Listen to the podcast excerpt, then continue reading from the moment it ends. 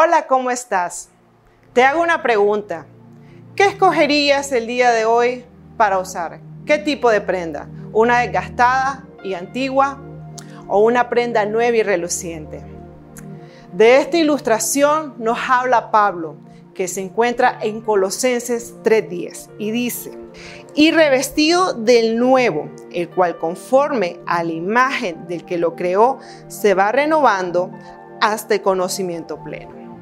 Aquí hay dos puntos muy importantes que podemos tomar en este versículo bíblico. El primero es vestirnos a la esencia de Cristo, es despojarnos del viejo hombre, de todo aquello que nos aparta de Cristo y poder vestir a la nueva naturaleza que es semejante a Cristo. ¿Cómo así? Es poder nosotros caminar día a día bajo la esencia de lo que es Dios, su mente, su accionar, su corazón. Y así poder nosotros caminar bajo el propósito el cual nosotros fuimos creados. El segundo, ser renovados progresivamente. Esto va a ser literalmente un conocimiento pleno y profundo, pero paso a paso.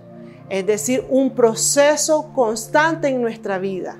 Pero lo principal es tomar la decisión. Es poder decir día a día, Señor, yo me quiero vestir bajo tu vestidura, bajo tu diseño. Hoy yo te hago también esta pregunta. ¿Qué cosas nosotros debemos de despojarnos? ¿Qué vestiduras viejas nosotros debemos despojarnos hoy para que sea Él? Que sea Él en nuestra vida, en nuestra mente y nuestro corazón. Y así nosotros poder caminar bajo la voluntad del Señor. En medio de cualquier situación adversa que puedas estar viviendo hoy, es vestirte de la vestidura de Dios para que puedas encontrar la voluntad perfecta en medio de ella. ¿Y cuál es su voluntad? Su voluntad es buena, perfecta y agradable. Que el Señor te bendiga.